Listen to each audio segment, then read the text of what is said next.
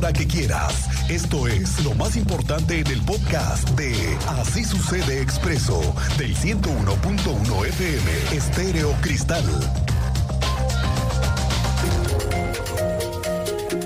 Mañana está cumpliendo las dos primeras semanas la obra en Avenida 5 de Febrero. Hay más de dos mil personas trabajando día y noche en la obra que está en el mero proceso de apertura de algunos tramos de las laterales. Este fin de semana estuve en la obra, el teniente y yo volamos un dron, al rato le platicamos, donde están justamente las estructuras que están instalando debajo de 5 de febrero. Y vamos, cuando hablo de profundidad, hablo de una profundidad de 8 o 10 metros que están ahí, más de 2.000 personas trabajando. Los almacenan en un terreno contiguo en la terminal de autobuses del norte, aquí en Epigmenio González. Son estructuras que van llegando a la obra para irlas colocando en un tramo de más de 5 kilómetros. Imagine usted la dimensión de la que le hablo. Ahora, estamos en una primera etapa en unas semanas viene lo bueno, cuando queda ahora sí deshabilitada completamente la avenida en las laterales y se venga la intervención de los puentes que van a conectar la prolongación Zaragoza, Tlacote, Pigmenio González, en fin. Se viene probablemente la intervención más grande a una avenida en Querétaro en los últimos 30 años. Pero qué bueno, porque era necesaria. Definitivamente lo hemos platicado aquí muchas veces. Nada más que aquí vamos a tener que poner todos o intentar poner algo de nuestra eh, creatividad, de nuestro granito de arena para evitar pasar por la zona cero de la obra. Esta mañana nuevamente se conocieron las estrategias de seguridad en Querétaro. Hay varios temas aquí. Es un hecho que va a haber nueva sede de la Secretaría de Seguridad Ciudadana. Van a contar con instalaciones nuevas porque se requiere de un nuevo hangar. Un nuevo hangar que no existía para todos los drones que van a subir y bajar y que van a formar parte de una cuadrilla aérea para vigilar zonas estratégicas. Tú sabes más de lo que se anunció esta mañana, Diego Hernández. ¿Cómo te va? Buenas tardes. ¿Qué tal? Muy buenas tardes, Miguel Ángel. En este marco del informe del avance de la implementación del programa estatal de seguridad, sí se dieron varios temas y remembranza de lo que se ha dado en seguridad en el tema del estado de Querétaro.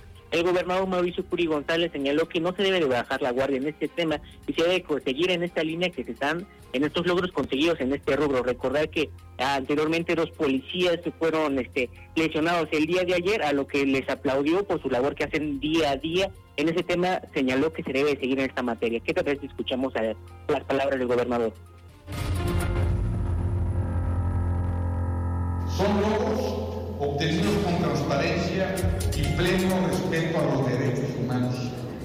Los felicito por su trabajo, pero no debemos bajar la guardia. Este es nuestro rumbo y no nos desviaremos del camino para garantizar a las familias los más amplios espacios de paz para su desarrollo.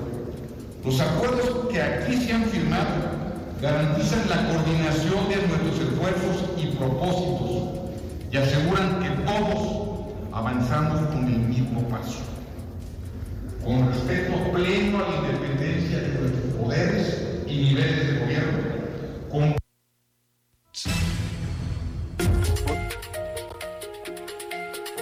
y algunos Te escuchamos, Diego. Y algunos puntos que resaltó el Ejecutivo en estos nueve meses de trabajo fue la publicación que se dio de la estrategia de seguridad atender a Querétaro aplicando la ley, como también recordaron la aprobación de este paquete legislativo en temas de seguridad e impartición de justicia, en el que se reformó casi un 70% del Código Penal que envió el gobernador y pues pasó por la legislatura. Otros ejes a resaltar son los trabajos con la creación de la policía de proximidad, que se basará en hacer justicia penal al ser los primeros respondientes de las necesidades de los queretanos justicia cívica de aplicar las faltas administrativas que se den y ser mediadores en la justicia cotidiana. A la sesión asistieron varios funcionarios y servidores de todos los órdenes de gobierno. Solamente faltó la asistencia del alcalde de Pedro Escobedo Amarildo Bárcenas en esta sesión. Sin embargo, hubo servidores de todos los niveles de gobierno, en el que también se resaltan nuevas instalaciones para la Fiscalía del Estado de Querétaro en el municipio del Marqués. Este es el reporte, Miguel Ángel. Gracias, Diego. Estamos pendientes. Y en donde hubo una jornada intensa de policías y fiscales es en Santa Rosa Jauregui y varias zonas de la colindancia. Incluso hubo disparos hacia policías. Durante esta madrugada hubo operativos y cateos. Tú tienes más detalles. Cuéntanos, Teniente Mérida. Buenas tardes. Buenas tardes, Miguel Ángel. Buenas tardes a nuestro auditorio. Para platicarles que durante la madrugada de este lunes se realizaron 13 cateos en el mismo número de domicilios y ahí resultaron lesionados un elemento de la Policía Estatal con un disparo en un brazo y un elemento de la Policía de Investigación herido en una pierna. Afortunadamente son lesiones que no ponen en peligro su vida. Hay siete detenidos, droga incautada, armas largas, armas cortas y a mediodía continuaban las diligencias en varios de los domicilios de las comunidades del Jofre, La Luz, La Gotera y Corea. Estamos a la espera del resultado al final de todo lo incautado durante esta intervención, que fue por delitos contra la salud vía denuncia anónima. Así lo señaló el fiscal general Alejandro Echeverría en entrevista. Se realizaron 13 cateos por la madrugada, donde ya escucharon ustedes bien el comentario que hizo el señor gobernador. Hay dos policías lesionados, no de gravedad, uno de ellos en el brazo derecho y otro de ellos en la pierna. Sin embargo, también comentarles que fueron aseguradas las personas responsables de estos hechos. También fueron aseguradas algunas armas largas, algunas armas cortas, droga, que era el objetivo principal de todos estos cateos, y por supuesto seguir trabajando precisamente eh, en los temas de Santa Rosa. Detalles más adelante, Miguel Ángel. Gracias, teniente. Estamos pendientes. Muy intensa esta actividad este fin de semana, esta madrugada ahí en Santa Rosa Jauregui con estos cateos, 13 cateos, lo platicaremos más adelante. Bueno, por cierto que el fiscal Alejandro Echeverría esta mañana confirmó que hubo avances de investigación por los cuerpos en que se encontraron este fin de semana en la comunidad de la luz que recientemente el viernes le dimos a conocer. Esto fue lo que dijo. De los avances de esta investigación es que tenemos una línea muy sólida como para poder dar con los responsables.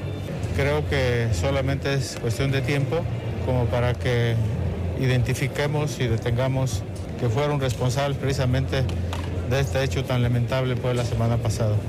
Los cateos están relacionados con temas de puntos de venta de droga. Sin embargo, no descartamos ninguna posibilidad de que se pudiera dar alguna situación que pudiera ser coincidente.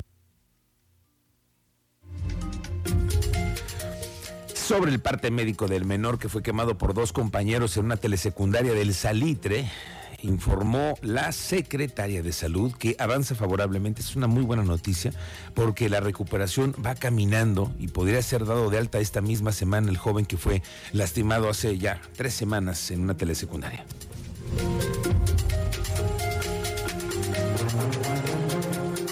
probable que sí, la evolución ha sido satisfactoria.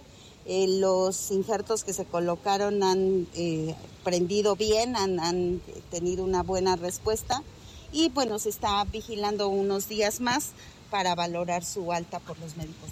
No se espera ninguna secuela más que la cicatriz, uh -huh. que, que obviamente va a quedar, pero nada que limite la movilidad o este, la funcionalidad de, de sus extremidades. ¿Qué